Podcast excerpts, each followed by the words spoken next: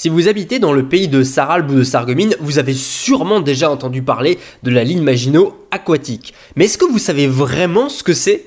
Salut à tous, c'est Antoine pour l'équipe des Historateurs et aujourd'hui je vais vous raconter euh, un élément de notre patrimoine qui, euh, s'il peut être connu localement, en fait est plutôt méconnu.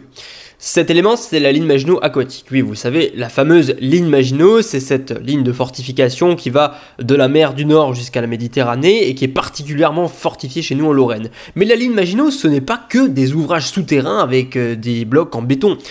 Il y a aussi des éléments atypiques et c'est le cas notamment chez nous en Lorraine. Mais revenons au commencement. Hein. Dans les années 20, lorsqu'on conçoit la ligne Maginot, on imagine un système discontinu en fait de régions fortifiées. Donc il y a des régions fortifiées et entre ces régions il n'y a rien. Et c'est le cas notamment euh, chez nous en Lorraine où il y a la trouée de la Sarre entre les régions fortifiées de Metz et celles de la La Hauteur.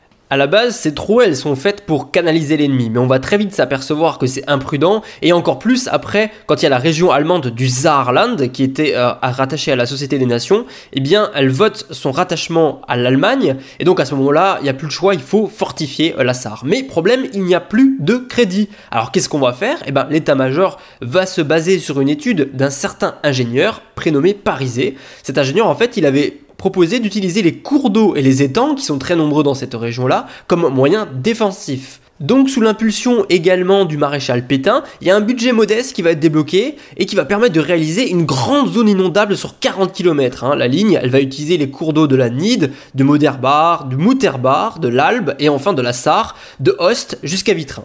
Le principe, hein, il est simple. On construit des étangs réservoirs, des barrages, en cas d'alerte ou de guerre, ben on ferme le barrage, les étangs réservoirs sont vidés dans les cours d'eau et en 48 heures, une vaste zone inondable se remplit et forme un obstacle difficilement franchissable. À tout cela, bien sûr, on rajoute des fortifications légères, mais beaucoup vont être inachevées en juin 1940. Et bien sûr, ça n'aura évidemment pas échappé aux Allemands que cette zone constitue le talon d'Achille de la ligne Maginot euh, de Lorraine. Et donc c'est à cet endroit que les Allemands vont décider d'attaquer le 14 juin 1940, alors que la bataille de France est pratiquement gagnée pour eux qui défilent sur Paris, et ils vont engager 90 000 soldats contre en face seulement 20 000 franco-polonais.